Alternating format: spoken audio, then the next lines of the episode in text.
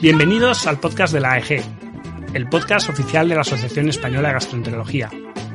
Queremos que este sea nuestro punto de encuentro, donde aprovecharemos para repasar la literatura con los propios autores y le daremos una vuelta de tuerca a las publicaciones.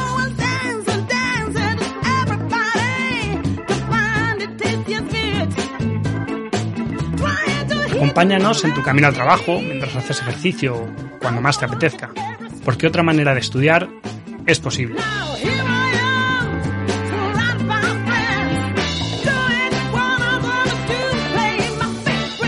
Soy Luis Hernández y os haré de guía en este viaje.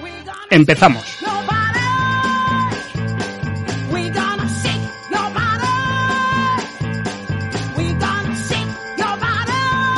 Tenemos el placer de contar con nosotros con Ignasi Puig, de la Altaya de Manresa, que nos va a presentar su artículo publicado en Gastroenterology, Precisión de la clasificación NICE para identificar invasión profunda en pólipos colorectales. Bienvenido, Ignasi. Eh, bueno, eh, me encantaría que nos contaras un poco, con tres pinceladas, el, artículo sobre el diagnóstico de invasión profunda eh, mediante el NICE, un poco cómo surge este artículo, el que, el que queráis hacer este, este estudio y cómo desarrollasteis el estudio. Bueno, Luis, gracias por invitarme a, a explicarlo, por, por la iniciativa de estos podcasts. Bueno, nace en el 2012 o 2013, eh, donde salió la clasificación de NICE ampliada al NICE 3 para invasión profunda, pero estaba solo validado eh, con imágenes. Entonces el contexto era el adecuado porque eh, nacía también el grupo Endocar, los grupos de, eh, de trabajo de la EG y, también eh, habían dos situaciones propicias, que es que eh, las becas de la EG y de la Fundación pues eh, ayudaban a promocionar este tipo de estudios colaborativos y realmente cuando lancé la propuesta, pues 17 hospitales se sumaron a este, a este estudio multicéntrico.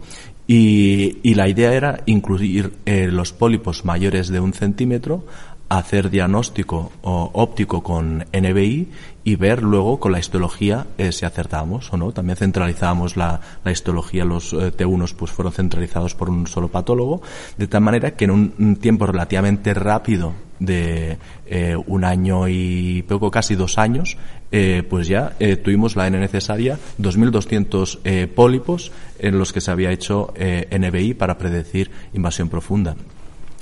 Y los resultados, pues, los resultados del estudio, pues, estamos, el contexto es Occidente, sin un eh, aprendizaje eh, pues validado, eh, sin magnificación, pues tuvimos una sensibilidad del 98%, del 58%, perdona, ¿no? O 50 y, sí, 58%. 55,4 55%. y 99,8 la y especificidad. especificidad eh, muy alta y un valor predictivo positivo del 40 y qué, Jorge, a ver si lo tienes por ahí. El- lo tendré del por aquí, ¿no? 45%, eh, una cosa así, ¿no? Lo miro. Y un valor predictivo negativo muy alto. No obstante, eh, quizás la gracia de, de este estudio es que no solo es la sensibilidad y la especificidad, sino que eh, combinamos todas las variables registradas en el estudio, pues el tamaño, la morfología, la localización, y, y para construir un algoritmo que fuese estadísticamente muy, muy robusto para predecir, oye, eh, ¿cuál es la mejor variable que te predice eh, que tenga invasión profunda. Porque ya sabíamos que tanto la morfología como la localización, como los signos endoscópicos clásicos de malignidad, de ulceración, signo de la piel de pollo, de eh, que no se, eh, no se sobreleve un pólipo, todo esto ya sabíamos que, que se asocia a invasión profunda. Pero dices, de todas estas variables, ¿cuál es la más importante? Y la que nos salió más importante era eh, para discriminar eh, si tenía invasión profunda o no, era si era NICE 3 o no. Pero dentro de los eh, eh, NICE 3 eh, veíamos que si era pediculado, pues la probabilidad era muy baja. Por lo tanto, para los NICE 3, eh, los pólipos pediculados no servía. Veíamos con este algoritmo que no servía el diagnóstico óptico. En cambio, si era NICE 3 y no era pediculado, pero estaba ulcerado, la probabilidad era del 93%. Es decir, que vale, el NICE 3 tiene un valor predictivo positivo del 40 y pico por ciento, pero ojo, porque si está ulcerado, sí que eh, puedes eh, tener mucha seguridad. Eh, en cambio, cuando era NICE 3 y, y, era no pediculado y no estaba ulcerado, pues la probabilidad era del 40 y pico por ciento, ¿no? 44. Del 44 por ciento. Es, eh, es decir, que, que con este eh, estudio tampoco mm, solucionábamos algunas situaciones, pero hay algunas situaciones que, que seguían inciertas. Y lo mismo pasaba para el NICE 2.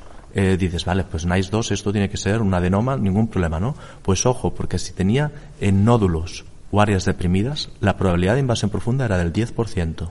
En cambio, sí que podíamos estar seguros que cuando decíamos que era NICE 2 y no tiene nódulos y no tiene áreas deprimidas, la probabilidad de invasión profunda era el 1%. Por lo tanto, con este algoritmo eh, nos ayudaba a discriminar clínicamente eh, en, la práctica clínica habitual eh, qué, qué, lesiones tenemos solucionadas y realmente con este algoritmo tenemos solucionadas el 87% de las lesiones, pero hay un 13% de las lesiones que son inciertas. Y estas inciertas son esto, el, el NICE 3 que no esté ulcerado y el NICE 2 pero que tenga nódulos o áreas deprimidas. Ahí necesitaríamos hacer algo más. La verdad es que es, es impresionante, yo siempre me parece tremendo. Mm, Yo creo que alguna vez lo hemos comentado que, que una de las cosas, este es un artículo que está hecho al revés. Normalmente los expertos validan el, el sistema y en este caso cogimos vida real, un montón de hospitales, un montón de endoscopistas con diferentes grados de experiencia y con una pues, con un cursito muy rápido, muy sencillito de NICE, se consiguieron los resultados realmente espectaculares. El valor predictivo positivo ya lo encontré es el 41,6% y el valor predictivo negativo del 98%, que es, es altísimo, claro, sí, lógicamente. Una, una, cosa que te quería preguntar, que leyendo el artículo me ha llamado especialmente la atención. ¿Me dejas que te interrumpa? Siempre. Estamos en confianza, ¿no? Sí. O sea, esto no... no, no lo va a ir nadie, tú no te preocupes, no lo va a ir nadie. no, no me digas esto. Eh, pues en esto que has dicho, me parece, ojo, que, que es muy relevante ver eh, qué tipo de estudio está hecho, si es eh, en unas situaciones ideales por eh, endoscopistas muy expertos o en la vida real hecho por los endoscopistas que, que existen, ¿no? Y, y, me parece que ambos estudios tienen mucho valor y también tiene mucho valor eh, ver ver qué pasa en la vida real.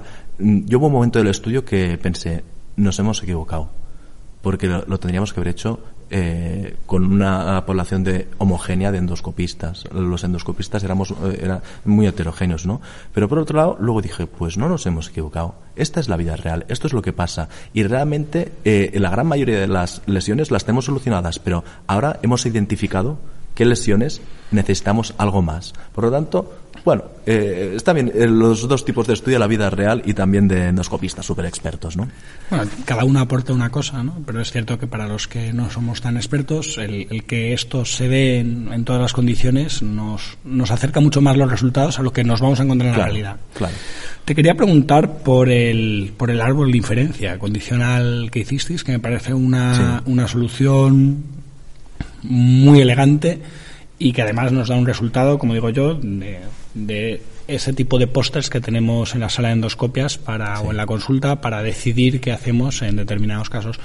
¿Cómo funciona esto? Muy rápido, pinceladas, no quiero que me expliques la sí. parte estadística, pero, pero explicarnos un poco, porque no es solo decir esto tengo una sensibilidad, un valor predictivo de tal, sino con todos estos datos vamos a inferir qué es lo que tengo que hacer. Correcto. Eh, ahora te acabaré de contestar, pero eh, también me gustaría resaltar la sinergia entre los um, eh, dentro del grupo Endocar. ¿En qué sentido?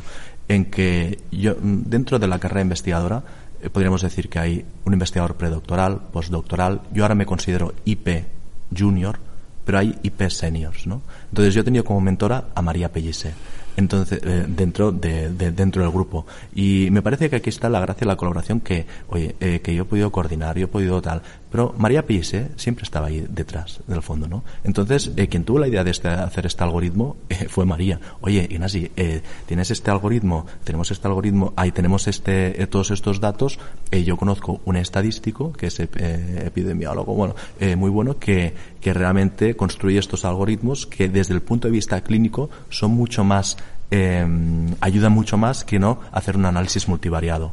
Que te, hacer un análisis univariado y multivariado que te dé una odd ratio o una risk ratio, dices, vale, pero hay estas tres variables que son significativas, pero al final, ¿qué? Eh, solo tengo eh, probabilidades y, quiero decir, riesgos, ¿no? Entonces, la metodología estadística de este algoritmo, y yo todavía no la entiendo, pese a que me la he explicado varias veces, ¿no? Pero eh, se aproxima un poquito a los algoritmos que hay, entre comillas, de la este, este hombre se dedica a la inteligencia artificial. Entonces, ¿por qué cuando yo eh, busco en Google algo, realmente me aparece lo que quiero.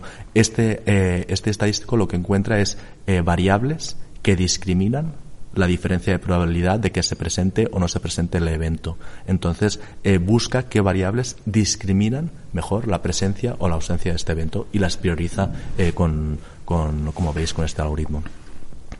Muy bien. Por último, sí que me gustaría preguntar qué es lo que, lo que propones que hagamos con ese 13% de lesiones que no, que no quedan claro lo que es lo que hay que hacer con, con este algoritmo, ¿no? Esos que son inciertos, porcentajes en los que no puedes determinar exactamente el riesgo alto de...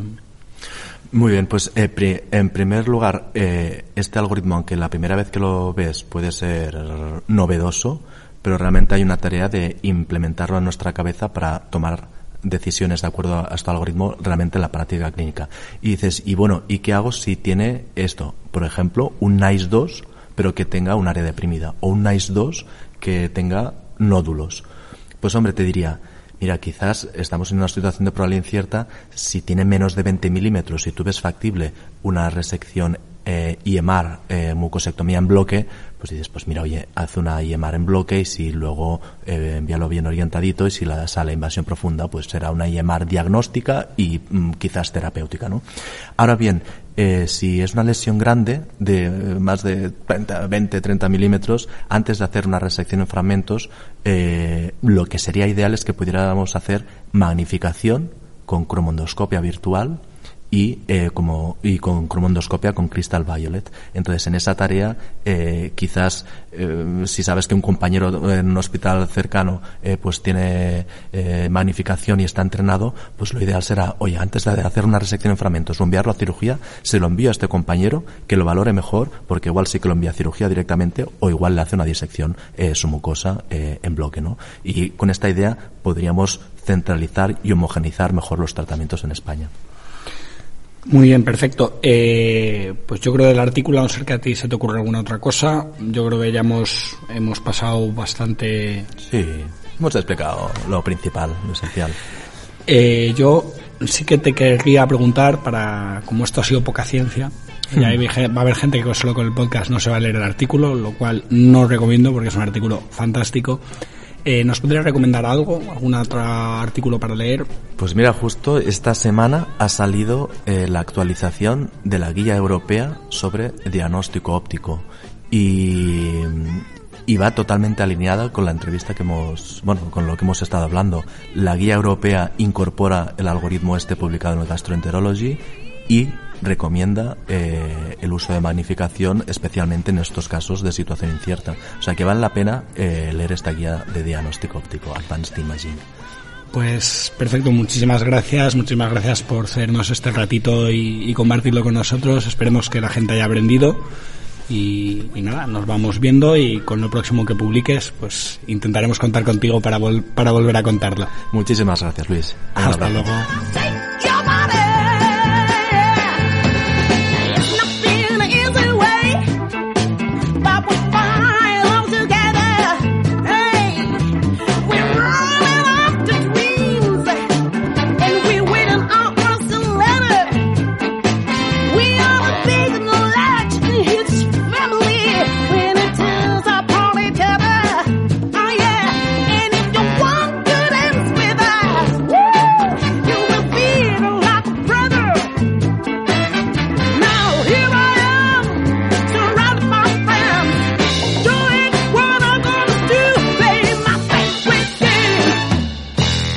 Queríamos agradecer a la Sociedad Española de Endoscopia Digestiva que nos ha cedido el espacio para grabar este podcast durante el Congreso Nacional, a Juan Araque, nuestro técnico, y a todo el personal de Docente ATV.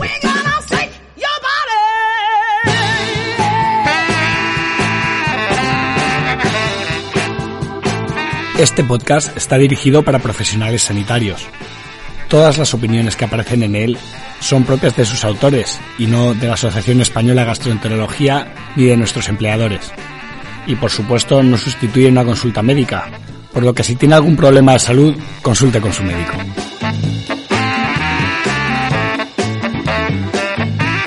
Esto ha sido todo. Esperemos que hayáis disfrutado y aprendido. Tanto el artículo original como el resto del material del que se ha hablado en el podcast estará enlazado en la descripción. Lo que estéis escuchando es Shake Your Body de Fridonia, de su disco Dignity and Freedom. Nos vemos el próximo mes.